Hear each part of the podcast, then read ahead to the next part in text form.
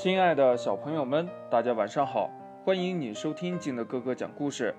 今天呢，金德哥哥给大家讲的故事叫《白马和黑马》。话说呀，白马和黑马生活在同一片草原，他们都梦想出人头地，名扬天下。白马呢，身材高大，相貌堂堂，是名副其实的白马王子。他呀，希望凭借自己漂亮的外表改变命运，于是呢，每天都精心梳洗打扮，保养毛发。黑马呢，自知不如白马英俊，可他呀，相信世上一定会有伯乐，只要自己是真正的千里马，不愁没有人赏识。于是呢，他呀，每天都勤学苦练。奔跑起来风驰电掣一般。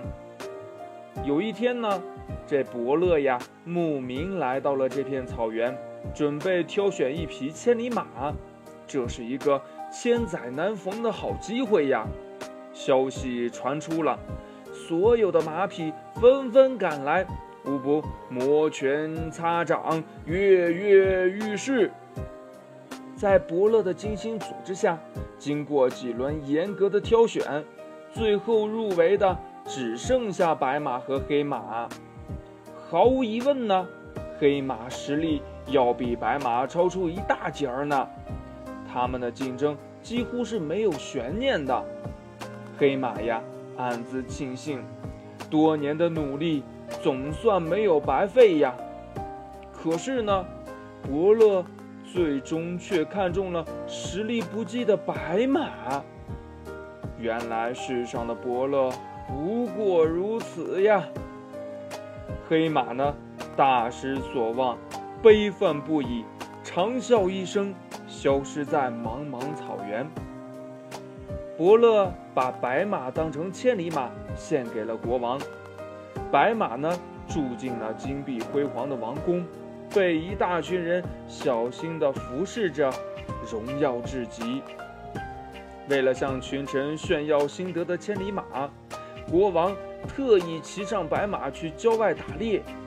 哪曾料到呀，才走出了几十里路，白马就体力不支，气喘如牛，步伐大乱，还不如仆人的普通马呢。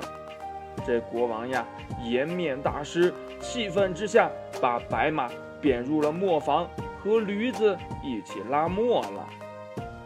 白马一直娇生惯养，它呀根本就拉不动石磨，简直是毫无用处。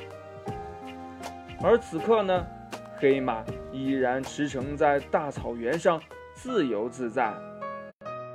亲爱的小朋友们，大朋友们。一定要记住了，怀才不遇呀，只是一点小小的不幸；有欲无能，才是最大的不幸呀。